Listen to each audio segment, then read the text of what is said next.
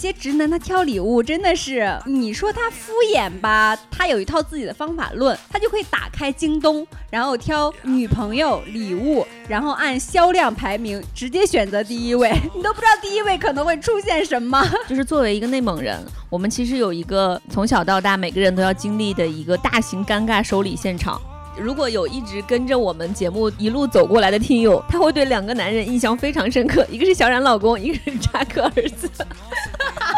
你看不逢年不过节的，但是他就精准的抓住了我的需求。需求对，所以其实我觉得不在过年过节，或者不在圣诞，或者不在生日，就日常你想到一个朋友，用心。对，嗯，谢谢同学们。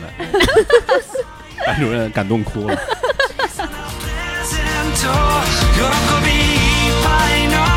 I also know how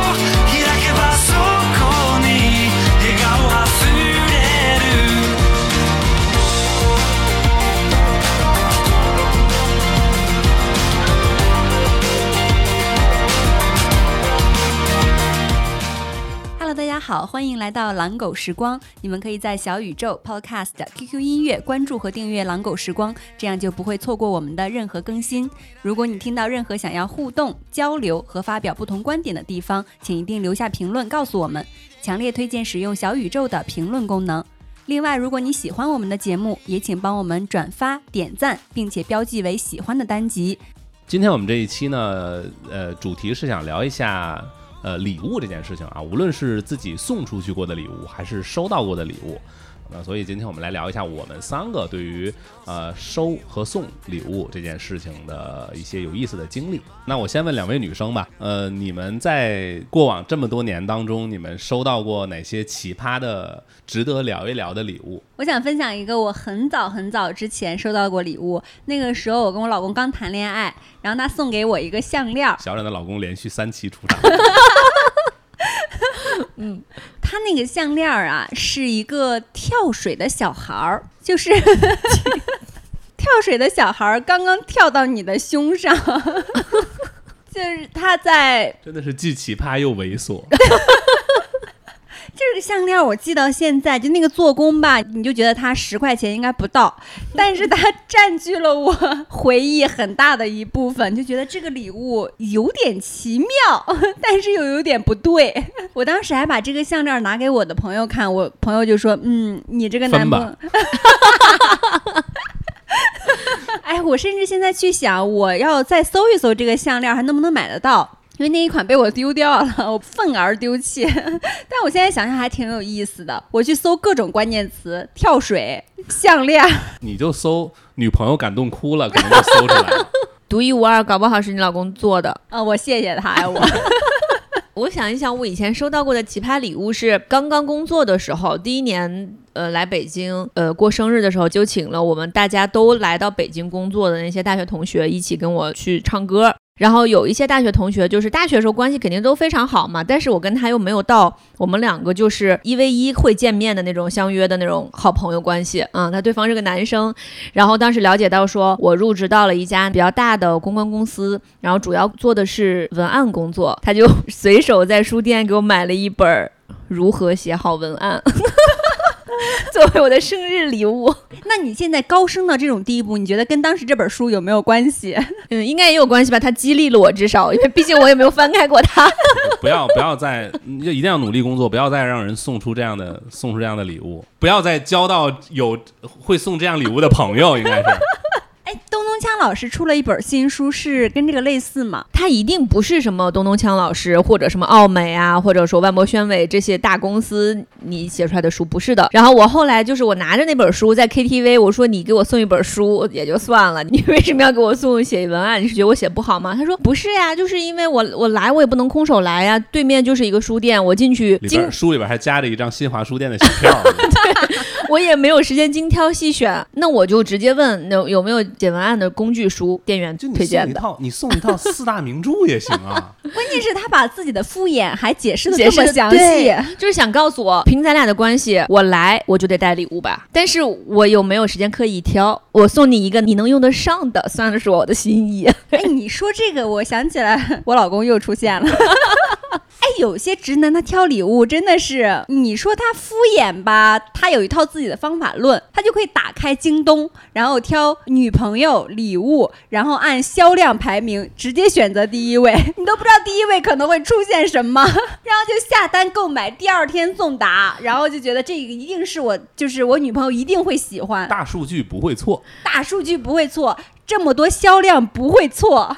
我就收到过一一款小海豹的夜灯儿，小海豹的夜灯，我都不知道我为什么要需要一款夜灯儿，心心去搜这款夜灯。我想搜女朋友礼物，在京东上。现在是小兔子夜灯，我昨天搜过了。就所以这些小动物应该都会被轮一遍，还是说那同一个链接里边你可以选小小海豹和小兔子，哦，也有可能，对吧？？啊为什么我在京东上搜到的女朋友生日礼物，第一个就是一个冰点光子嫩肤美容仪，多少钱？两千六百九十九。哦，那不在她的选择范围之内。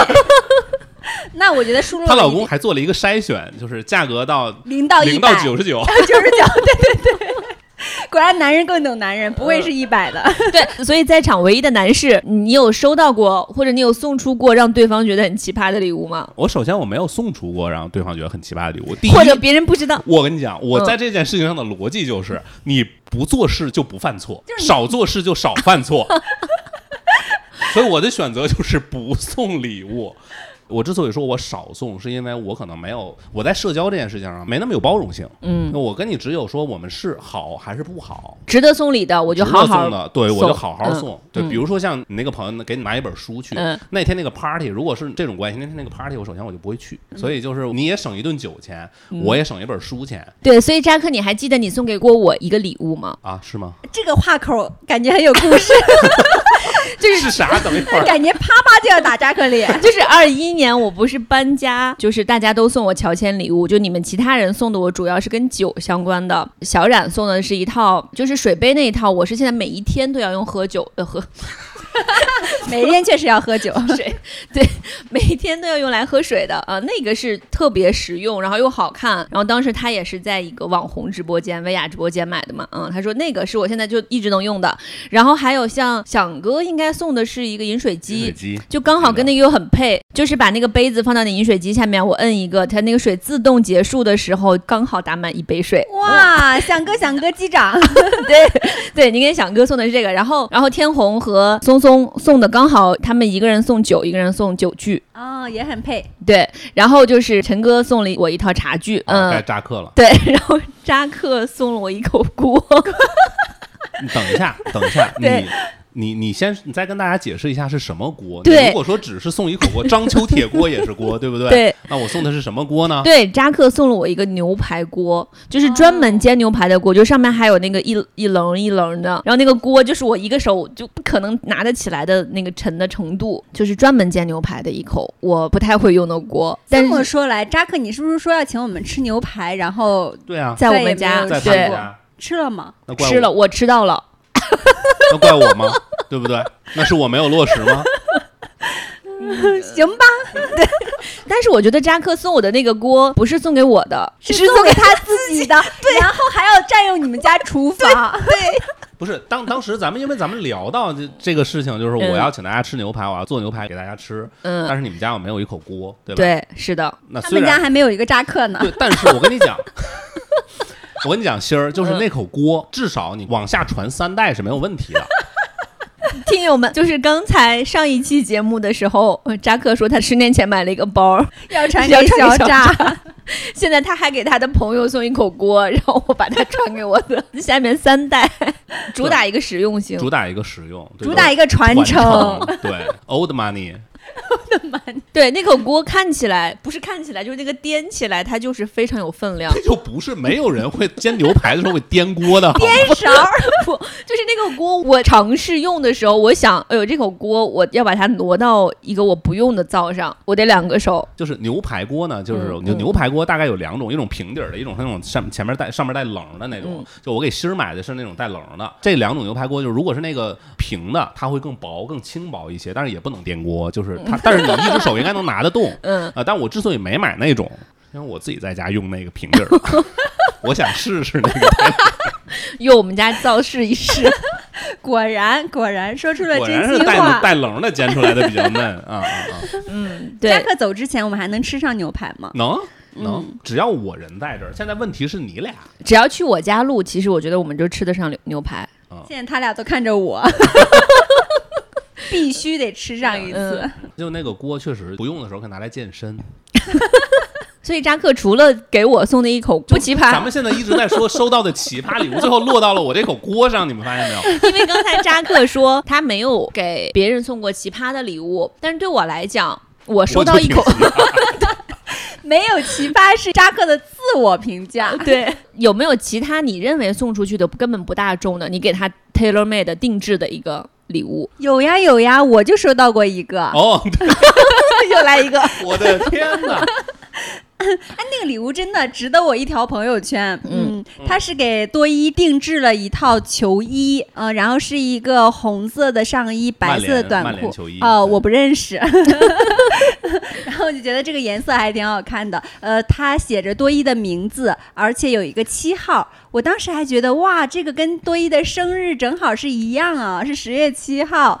我就抱着说哦，我发现了这个衣服的秘密的心情跟。扎克分享，扎克好像表现出来态度是哦，原来你不知道呀，他还给我科普了一下这个七号球衣都有谁穿过，这个还挺用心的。啊，我觉得就是给小冉的这个应该算是比较安全，因为送孩子基本上就不会踩雷，对吧？给给给孩子的 就不会踩雷，是不是？穿也行，你不穿、或者是说你不用它，你放在留起来做纪念也也 OK。但是送大人就真的，尤其定制类的就特别容易踩雷。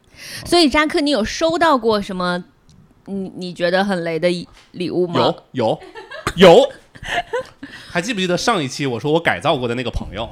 他可能不知道是为了报答我，还是为了报答我。嗯，就是他送过我一个定制的蜡像，蜡像，谁的像？我的，而且是全身的。你知道蜡像就是他说到这个的时候，哎，他说哥们儿，我给你给你在网上这个淘宝上定制了呀，有专门定制蜡像的，你给我一张照片儿，我让他们给你做。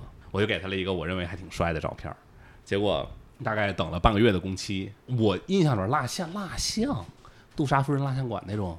嗯，对吧？就哇，一比一完完美复刻，那得花多少钱呀？那太破费了，哥们儿。结果收到的时候，那更像一个面人儿。前门卖的。说实话，昨天我在搜女朋友生日礼物感动的时候，我看到了这个礼品，嗯，情侣定制蜡像，嗯，它它大概有这么高，么高？就这个矿泉水瓶子高，嗯对，一瓶啤酒那么高，但是他还不如送我一瓶啤酒。我当时看见那个礼物，就在想，都什么年代了，还有人在送这种东西吗？果然有。对，这让我想起来那个我们高圆圆毕业的时候，我们送给扎克一个小礼物。嗯，对，它是一个悬浮的，就是在一个好像半球的一个 磁场上，然后悬浮一个钢铁侠，然后那钢铁侠可以在上面在上面转转，对对嗯对，就那个其实首先我特别喜欢，就我特别喜欢把它摆在就是直男的那个桌搭上，如果有那么一个东西，就一下就会显得特别有活力，就特又有科技感又有活力。但是后来我还发现了它一个特别好的功能性，是什么？它会是第一个告诉我你们家停电了，该交电费了 的东西。哎钢铁侠会掉下来，对吧？，它掉下来就是断电的一瞬间，哪怕是白天你没有开灯，就算你晚上开灯的话，电电突然断了就黑了，你就知道了。但是白天没有这个信号，那你怎么知道家里该交电费了呢？就是你听到哐当一声。因为它那个下边是那个磁铁嘛，它如果不对准的话，它边上是正负极，它就会啪就吸在那个边儿上，那一声就特别响，然后上面那个钢铁侠就会掉下来，就摔摔到桌子上，所以就总而言之，这两声响就会告诉你，就是春春春天来了。天哪，这个太意外了。嗯所以你看，它不只是一个摆件儿。谢谢同学们，班主任感动哭了。我们是不是从过往的这些被锤和出手的失败案例中，可以总结出一点点经验？哦，但是我还有 你还有？你接着说，你接着说。啊，就但是不算奇葩，我觉得那个算投其所好了。嗯就是我有一次去那个日本，然后我给每一个好朋友、特别好的哥们儿那几个人每人带了一本成人杂志。哦，那个还挺有意思的。去日本是不是很容易就会想到买这个？嗯，对，逍遥里面都有嘛。嗯哎，我去日本的时候，我看那个他们去卖成人杂志是在一个小屋里，是不是？是你便利店，便利店呀、对我当时去秋叶原的时候，看很多店里都有很多宅男去买嘛，它好像是一个小帘子，你要进去。我当时还非常想进去去看一下。你说的这个地方会不会是那种就是租哦租碟的的地方对对对对对是。嗯，对，但是它有些杂志里面它都带碟，所以我会买，为了为了让这个礼物显得更贵重一些，我会选里边带碟的 DVD 的。可以可以，这个、嗯，很特别。但除此之外，真的就是我是比较避讳出门儿给同事带东西的。比如说我们呃出去旅游回来带东西是一个很常见的送礼的场景。因为是这样，就在原来我的呃环境里边儿，我他妈是最常出去旅游的那个人。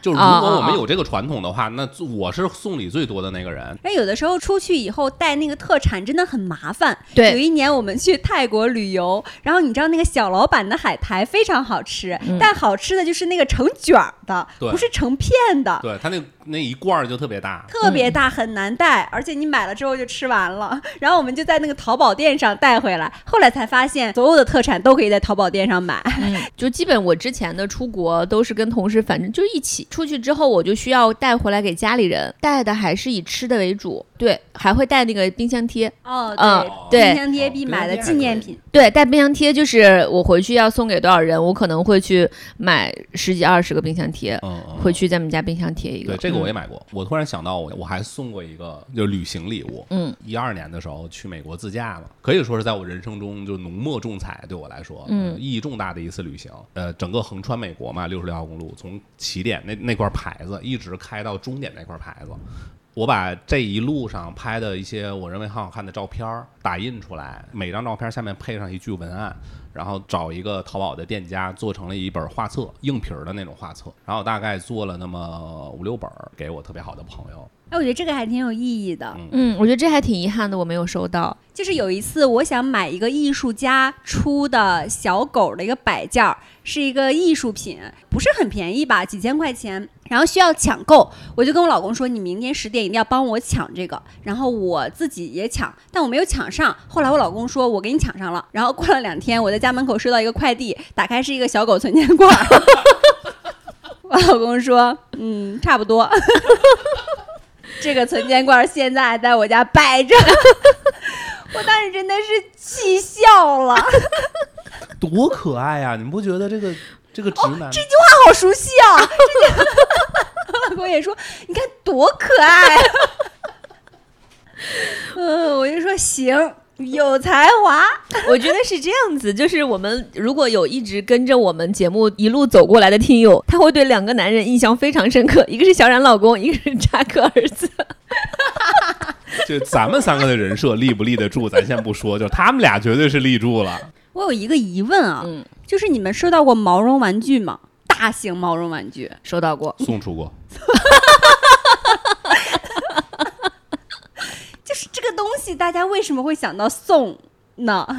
就首先我想说一下，就是毛绒玩具这个东西，我作为一个男生，我是喜欢毛绒玩具的哦，啊，无论是那种的义乌小商品那种嗯看起来不太高级的，还是商场里边那种品牌的。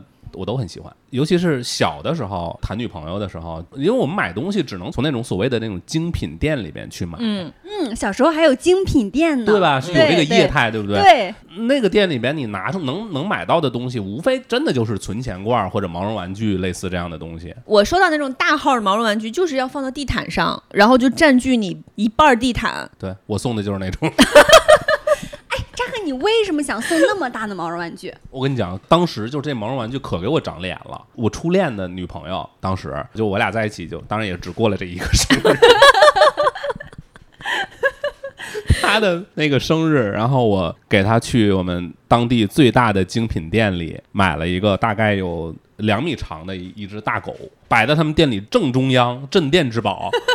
嗯，不是大，斥巨资三百五，我记得特清楚。那天还下着雨，当时那个店员，你知道都什么反应吗？我记得特清楚，一个店员，一个女孩跟我说：“哎呦，这要是我哪个男孩送我，我就得倒追他。”我现在想想，哇，你们的销售话术真高级，哎，当时下着雨，你怎么护那只狗的周全的？装了一个大塑料袋嘛，套进去，然后 我把它捆在我的自行车自行车后座上，就那样一路骑回来。所以你们是一起去买的，我单独去买的，给人家送过去的，送到就是送送到他他收到的场合是哦，他们家楼下，嗯，然后他下来取，收到以后呢，什么反应呢？我不太记得这个女人了，说实话，没有在我的生命中留下什么痕迹，嗯还不如那只狗 咬着后槽牙说的这些都是。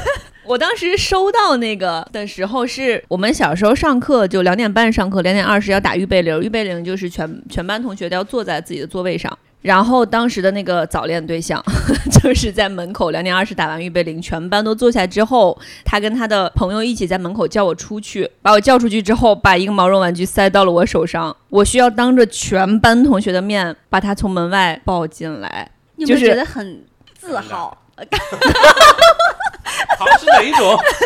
快，不是红到耳根儿了，就是那个脸红，应该是红到脚跟了，确实是非常尴尬。就是我要穿过整个班里边同学的那个目光，然后大家还在起哄，但是我心里边确实是没有那么生气的，否则的话我就不会把它拿到班里。外面有垃圾桶，对我还是把它选择拿进来，还是因为喜欢那个男生，当时所以就还是把他抱进来了。就是我刚才为什么追问扎克送到哪里了，就是这个收礼其实场合也很重要。哦，那倒是，是真的，是真的。就每一次，嗯每一次哦，就是我逛街的时候，如果看到就是有一个，哪怕是什么圣诞节或者情人节什么的，嗯我在大街上如果看到有个男生拿着一大束玫瑰在等一个等一个，那一定是等他等一个女孩嘛，对吧？嗯我就会在想，哎呀，这哪个女孩又倒霉了？今天 你对得，多恨她，你才会你才会在大庭广众之下就给他一大束玫瑰。嗯，现在可能还是外卖小哥拿着这大束玫瑰，在地铁上经常会看到有这种。嗯我刚刚在想，你那个大熊，就是老师看到他班上多了一位同学，没有那么大号，嗯，他没有那么大号后，来男朋友觉得你可能对这个熊的尺寸不太满意，不是，然后后送了一来个更大的。对，就是大学在收到的那个就更大，但是那个就比较容易放到寝室。容易吗？但是大学我感觉在学校天天花一份住宿钱可能得。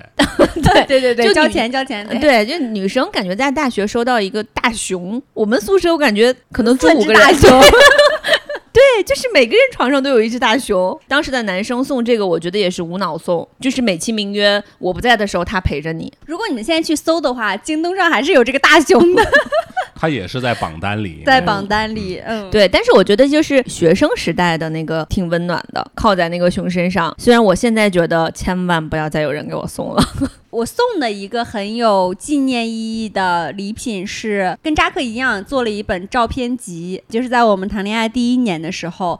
把所有的照片收集起来，然后写一两句小的话，有半个手掌那么宽吧，就觉得那时候回忆还挺多的。然后这本本子跟了我们七八年，最近一年刚刚被翻出来的时候，觉得哇，天哪，我们那个时候好年轻，有那么多的回忆。那个时候觉得还挺甜蜜的，就是因为这份甜蜜，我最近决定把我们最近的照片也整理一下，再做一本本子。然后这个在我的代办事项里头一直被忽略，一直被忽略。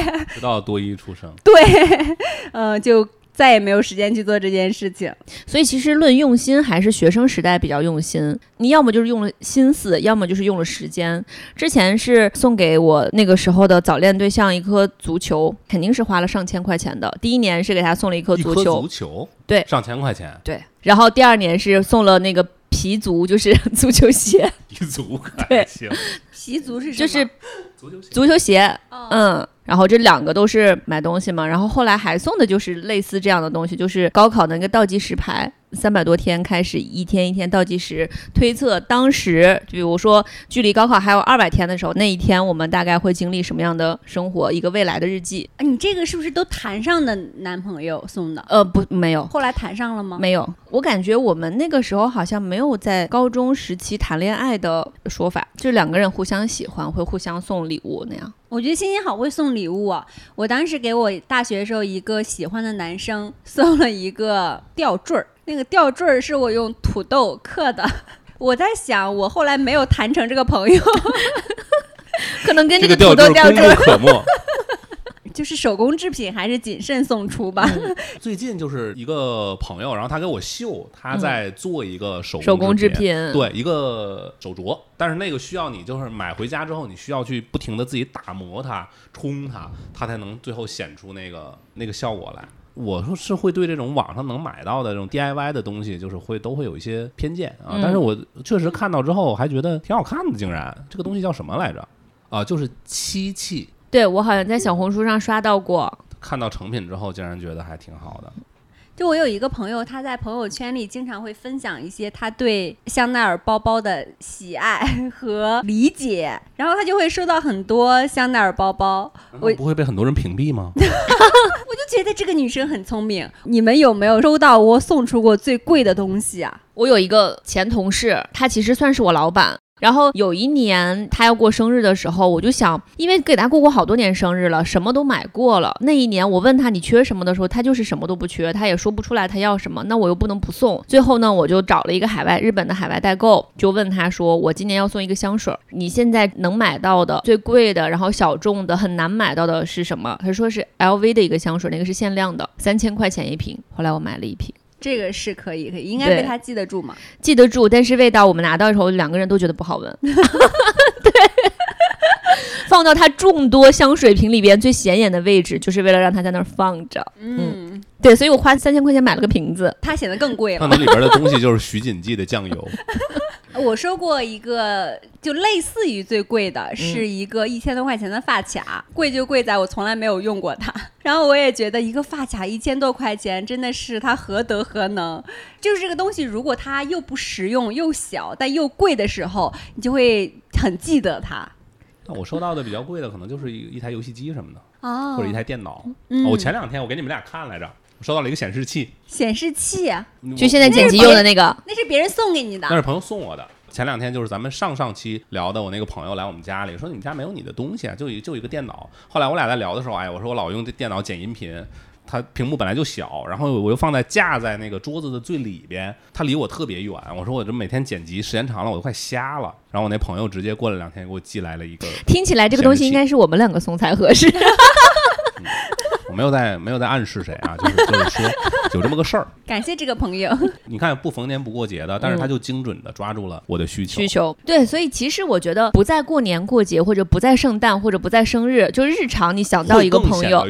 对，我送礼物好像确实不是因为过年过节过生日，有些东西一看到我就觉得这个哎是，对，就嗯是适合这个人，然后对买给他，就买给他对，这样嗯是更感人吧？我觉得。嗯，嗯，对，在那个聊那个大熊的时候，其实我想到一件事儿，就是为什么我说收礼物或者送礼物的场合非常重要。就是作为一个内蒙人，我们其实有一个从小到大每个人都要经历的一个大型尴尬收礼现场。我们十二岁的时候要过一个特别大型的生日，然后那个生日的现场堪比婚礼，就是十二岁，然后要做一个圆锁的庆典，都是要让那个婚礼的团队去帮你操办。哪个圆哪个锁？就是圆满的圆，锁头的锁哦。嗯，大概的含义就是说，你小孩儿从小到大身上都有一个锁在保护着你。到十二岁，其实你就就整个一轮儿了，然后这一轮儿的你就可以把你身上这个锁解开然后你就有对你就有能力自己保护自己了。应该是从山西流传过来的。在那个活动上，像当年我就办了四十多桌，就请了我们班所有同学。因此，我就需要站在那个四十多桌客人的前面，被我们班的四五十个孩子，每一个孩子拿手里面拿着礼物送给你，说祝你什么早日怎么怎么样，然后送你一个礼物，我就说谢谢你，也祝我们的友谊 什么天长地久 然后需要说四十多遍。哇，就是每个人都每个天长地久吗？每个人就要情比金坚呀，你要想很多不一样的，有的可能我想不出来，就是谢谢。最后上台的那些压力好大呀，词儿都被前面的用过了。对，是是的，是的，他们会希望跟礼物岔开，比如说送小毛绒玩具的，那就前后岔开，不要送一样。然后就是男生一般是男生一排，女生一排，就是你在左边收一个女生的礼物，转头让让这边收男生的礼物，然后他们两个的词儿也是先说的压力要小一点，因为不用想新的词儿了，是一个长达至少有半个小时的尴尬收礼现场。你在那个现场有没有现在还记得的？想扔扔不掉的那种。当时大家会为了平衡，就是你送我一个毛绒玩具，那我送你也是毛绒玩具，基本都是这样，不太会收特别不一样的。但是就有一个事情是我后来被我爸我妈提起来，我根本当时不记得的一件事儿。据传，据我妈传。我因为我不信，我因为我没有看那个录像。据我妈说，当时有一个男生拿着一个毛绒玩具，说愿我们在天愿做比翼鸟，在地愿为连理枝。这句话是这么用的吗？可能幼小的我，我也不知道那是什么意思，就觉得他好有文化。对，就是说了一句诗词，有可能互相都不知道什么意思。但我现在想一想，除了我妈我爸在震惊中，可能在座的四十多个、四十多桌的叔叔阿姨，每桌十个人，四百多人。对，每周到晨起头来看一下，哎，是哪个小伙子？嗯，我印象中，如果是一个人的生日能过得这么大，要不然是周岁，要不然可能就是六十大寿了。呃，从内蒙出来之后，没有听过别人别的省份，好像国内不怎么有成人礼这件事情。哦，对对，普通人就老百老百姓最起码好像很少过成人礼。对，所以我们这个算是个半成人礼吧。嗯嗯，是。对，而且一般都是小升初的时候，也就是小学的四年级或者五年级，然后就是跟小学的小伙伴们的一场大 party。我说到小学收礼物，嗯，我收到过一个，就是怎么说呢？印象很深刻的，就是刚升到六年级的，应该是过完了一个暑假。当时呢，我们班或者说我们学校有两个长得最好看的女生，而我当时就真的是从一年级开始就喜欢那个 A，就一直喜欢到六年级。然后对那个 B 呢，就是无感啊。他俩是那个每天在主席台上领操，很多小男孩儿都喜欢他俩其中一个。结果有一天在六年级的那个早上，收到了 B 给我的礼物。啊，加上一封信，在那个书桌里塞着。我还记得它是一个红色的，好像是一只小手吧，大概是一个那个形状是一只小手的一个钥匙链儿，一只红色的小手，不是那种黏黏的，嘣儿可以扔出去，可以粘在人身上的那种。小然想到的是个恐怖故事，可能。扎克，你要小心了。就是虽然你收到之后会很无所适从，然后我就他会署名吗？啊，他署名啊，就知道是是他送的嘛。嗯，那你岂不是会被很多小男生羡慕啊？我记得当时这个事儿，我应该是自己就闷下了，我没有跟任何人讲，因为我有点不知道怎么去处理，因为我不喜欢那个女生，我我喜欢的是那个 A。但是我后来就很快就做了一个动作，我觉得我得抓紧时间跟 A 告白了，不然你就会被 B 拿下了。那倒不是，那倒不是，就是会耽误大家时间嘛，对。嗯 哦，天哪，这是一个小学生会想到的问题吗？嗯，反正我就真的就很快电光火石间就去赶紧去找 A 告白了，然后人家就把我拒绝了。果然没有浪费大家时间。嗯，我忘了他那个信里边说的是什么什么了。但是你想那个时候就突然你会收到一封一封信加上一个礼物，然后默默的塞在你的书桌里，可能就有一些小小的情愫在里边嘛。我觉得小的时候收到这种小纸条，对于我自己来说都会很紧张，就是刚才扎哥说的无所适从，有的时候甚至会很生气。你不是每个男孩送你东西你都生气吧？嗯，对，可能就是你不喜欢那个男孩的时候，还是人的问题。嗯嗯。但现在想想，哎呀，谈恋爱多好呀，就是被告白多好的一件事情。哎，没有好好珍惜。其实应该有很多这种被告白的经历。嗯，我妈说有。怎么又是你妈传出来的？就是我妈说，就给我收拾书包，发现就有那种信封啊、情书啊，因为我都没拆开，我都没看过。为啥呢？我我没看到，就是塞到你的书包里，塞到书包里，塞到文具盒里。然后就是还小时候拉开文具盒，发现那种一半心，就是一看就跟另外一半心能拼起来的那种。然后我也不知道是谁送的，放进来的人也不说一声，他可能觉得我能心心相印到知道是谁，不然他就放错了。替他感到悲哀。我们也聊了一些从小到大的一些收礼和送礼的经验，就是我们总结一下，就目前现在我们都长大了嘛，对吧？三个人加一起一百多岁了，经验也比较丰富了。那如果现在再让你们，比如说给朋友挑礼物的话，比如说你们出去旅行，你们会选什么礼物回来？比如说朋友过生日，你们会选什么东西？然后或者是你们选礼物的逻辑是什么？女生不出错的礼物就是彩妆、口红、香水儿。但是其实我个人特别不推荐买口红，因为我可能被送了不下十支口红，好像没有能用的。颜色不喜欢吗？颜色不喜欢，就颜色不配。那要这么说的话，下次我就得送你一个大套装，就是 哦，是那个好几层，翻开三十支，一定有你中意的那一款。因为我觉得口红这个事情真的是需要跟你的肤色，甚至你牙齿的颜色，然后你的穿衣风格要搭起来。有很多这个。颜色，你单看这支口红颜色非常惊艳，它是非常正的正红，或者非大御姐风，但我没法涂，我日常我没法顶一个烈焰红唇去上班，但是一般送礼物的时候，你说你送一个白开水色，比如说它看起来没什么颜色，它特别裸色的，送了一支唇膏，不是就是那个呃裸裸色，好像又不适合生日时候拿出来这个礼物，因为它不够惊艳。确实妮维雅不够惊艳，嗯，所以 曼秀雷敦也不行。凡对士林可能也不行。但是我跟我这里有个推荐，就如果说你跟这女生关系就是不是那么亲近，然后你要买一个五六百块钱的礼物的话，有一个唇膏非常适合送，拉妹儿的一个唇膏，它就是五六百块钱，然后它是润唇膏，然后它又有功效，那就真的应了我们上一期节目那个高端品牌的低价商 对，然后它非常好用。还有那种香奈儿的护手霜，啊，对，嗯，护手霜也是个好选择。嗯。曾经有同事从各个地方玩回来，都会带欧舒丹的护手霜，然后分给大家。嗯，哎，我还真收到过嗯啊，就是你说的这个这款护手霜，我还真的收到过，也是这还真就是同事出国去玩回来带的。对，嗯大家都是在机场买的。嗯。对对，所以就是说，呃，对于我来讲，我觉得就是不那么熟的朋友，我确实是不太会花那么大心思去想给他送什么礼物。但是可能人家生日邀请你去参加生日 party，但是你什么都不带又不合适，所以就需要买一个既能彰显自己品味，又让人家能用得下去，甚至有一定让人家可以自己不想用也可以转赠出去的东西，非常合适。嗯，对。而且我记得有一个送礼物的原则，就是买那些别人平时不舍得买的、性价比不高的，但整体单价不贵的东西。嗯，就是现在确实是有那种关系非常好的，我一定是直接问你最近护肤品缺吗？没有，那我送你个首饰吧。对方告诉我，我想要一个 LV 的卡包，就是两千八百多的那个。我说好嘞。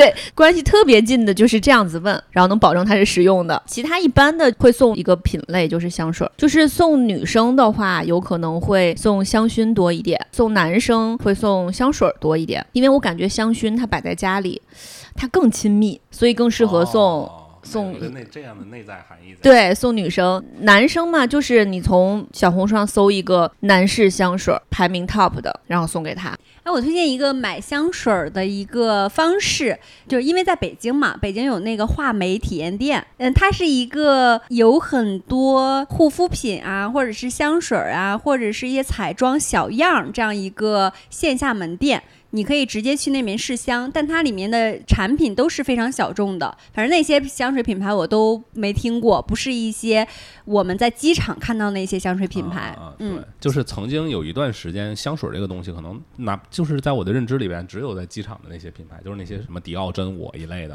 啊，爱马仕、大地，就这这种啊。对，那个体验店，如果你能去到的话，挑礼物或者你自己用的话，也都挺合适的。现在我的桌子里就有很多那种小样，因为大的香水你真的用不完，而且有的时候香水变质，它会变颜色，不知道你们有没有遇见过？啊对对对对是的，嗯是的。就你们最近送出过的礼物是什么？我最近送出过的手镯、卡包、手链、项链、首饰首饰，嗯、啊。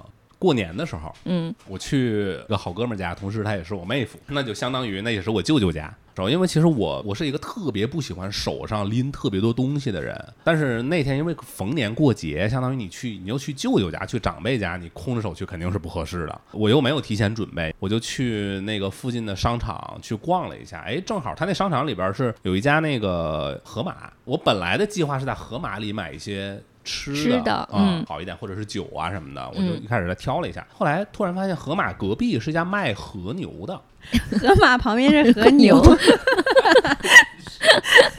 还真是对，就是，然后我就在那个和和牛店里面就买了一一个牛排的套装，呃，，哎这个还挺好的。对，其实真的还挺好的，就是嗯拎过去之后，我妹妹看到之后，第一反应就是，哎呀，这这这家店我平时都就是都不敢不舍得进，对，不嗯敢，当然她肯定是就是客气一下嘛。然后她那里边那一套又很全，各种不同位置的、不同的形状，切成有的切成牛排，有的是卷儿啊，好像大多数是牛排啊，然后还给你配好什么那个黑胡椒、海盐这些东西，价格也一千呃不到两千块钱吧，应该是嗯两千块左右，就也是一个能拿得出手的东西，而且拎在手里边要分量有分量，但是它又不是特别不会显得特别的积不是很庞大，嗯，对，它只是一个正常的礼盒，你拎过去之后不会觉得特别浮夸，不会是像我买了一个旺旺大礼包。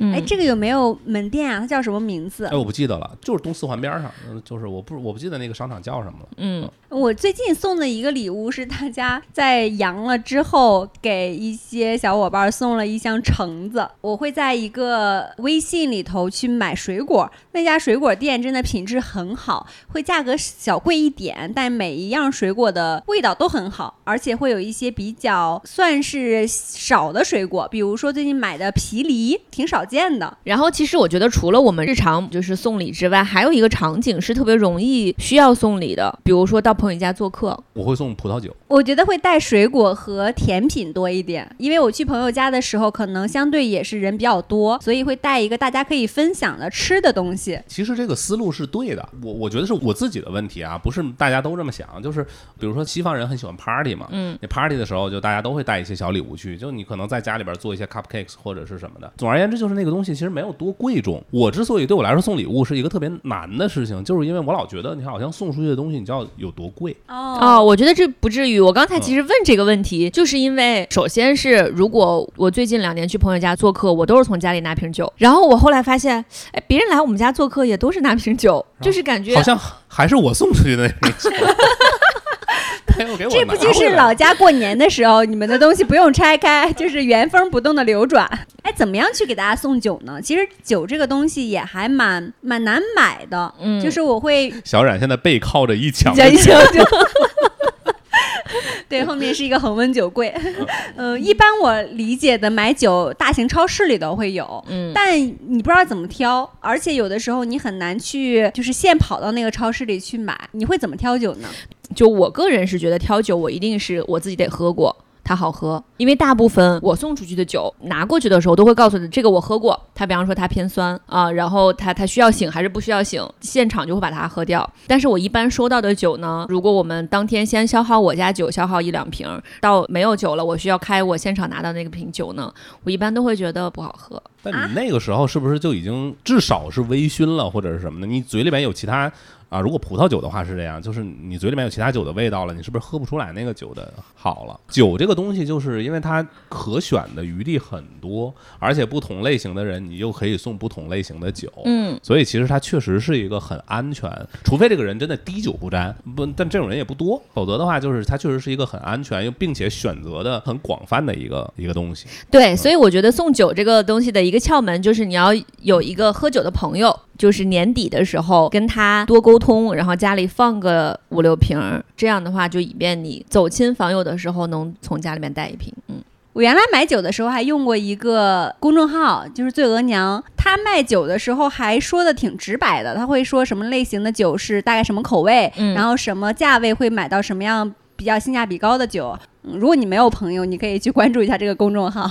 哎，我有一个困扰，我前两天碰到一个就是咨询我，他要给一个领导送东西，然后我们想来想去，好像就是烟酒茶，没有什么特别好的选项。我倒觉得可以送孩子，送孩子孩子 孩子用的东西啊，就给给孩子的，给孩子的。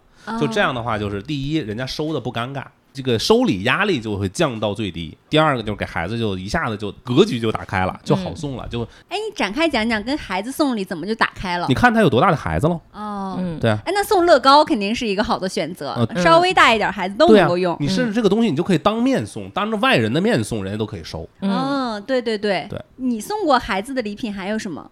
就是好朋友家的孩子就送过玩具，给自己的孩子就我会送一个游戏机啊，是送给自己孩子的吗送？送给自己孩子的，然后我陪他玩儿。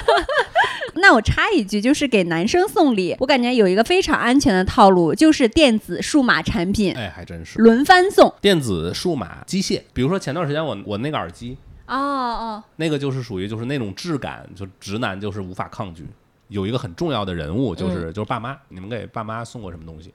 这个事情我为什么我会问出来，就是因为我很困扰，就是因为可能上一辈人的生活方式相对来说比较传统，哪怕是我们认为特别好用的刚需的东西，可能对他们来说就是一个可有可无的东西。比如说，我就送过我爸扫地机器人儿，哦，我也送过，我也送过。好像他也没用，他就不喜欢用。哎，我还送过蒸汽拖把，嗯，就是它那个拖把是你手动的，但它可以哦喷热气，让你的地板消毒更干净。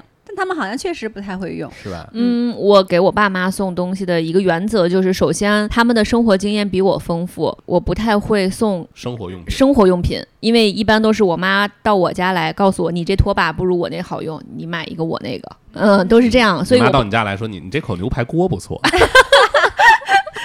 所以我一般给我爸送的礼物，大部分都是一些乐器，因为我爸就是天生乐感很好，他很爱玩儿，就感觉我以前好像去哪儿旅游的时候，都给我爸买个什么笛子，买个什么熏，给我妈基本就是买护肤品，嗯，让妈妈拥抱青春。这个跟我们祝友谊天长地久感觉 也差不多。但你这个逻辑就好像就其实跟送朋友的东西没有什么太大区别。我从小其实家里边没有这个过生日送礼物的文化。其实我小时候除了十二岁过个大生日之外，其他的十就够够几年的了 对就够够的了。对，其他的十几年很少有生日礼物。哎，我前段时间给我妈买了一个洗牙机，他原来不知道有这个东西，最近就他经常会跟我反映，哎，有这个东西之后就特别特别舒适。哎，什么是洗牙器冲？牙器，哦对，嗯冲牙器，电动牙线是吗？嗯，对，水牙线，我给我爸买过那个电动牙刷，然后我爸说好难用。如果是这个人有一个明确的爱好，嗯，我就真的觉得啊，我我我不是在暗示你俩，我是真心觉得给，就像我这种人就特别容易送礼物。就比如说你给我送一本《灌篮高手》的什么东西，或一本画册，或者是什么，或者是一个漫威的什么东西，像芯儿给我的那个钢铁侠什么的，我就超开心，我就特别容易热爱上一个什么东西。但是我就会很头疼，遇到那种就比如说他就是没有明确的爱好，嗯，好像也不缺什么东西，嗯，嗯，这样的话就是很头疼。比如说父母，像我我爸就是这种，他什么也不缺，他什么也不用，然后他的生活方式也不不不不需要你再额外给他一些增量，他也没有什么特别热爱的东西，堵死铁板一块铁板一块，油盐不进。大家如果有好的礼品，可以放在评论区，然后解决一下扎克爸爸这个送礼难题。对，主要是有的好的那个送礼思路，我觉得也可以在评论区分享给大家。嗯，对对对，我们本期从一开始，大家分享了自己收到过的奇葩的礼物、记忆深刻的礼物。所以，如果大家也有自己送礼或者收礼的一些奇葩的故事，然后让自己印象深刻的故事，或者一些收礼和送礼的思路的话，也非常欢迎在评论区留言给我们。对，这是一个既重要，然后又有点儿技术含量的事情。我们今天就拿出这样的一期内容来跟大家聊一聊。那我们这一期聊到这儿吧，下期再见，拜拜，拜拜拜拜。感謝を込めて照れくさいけど小さなプレゼント喜びいっぱいの幸せの箱開けばそう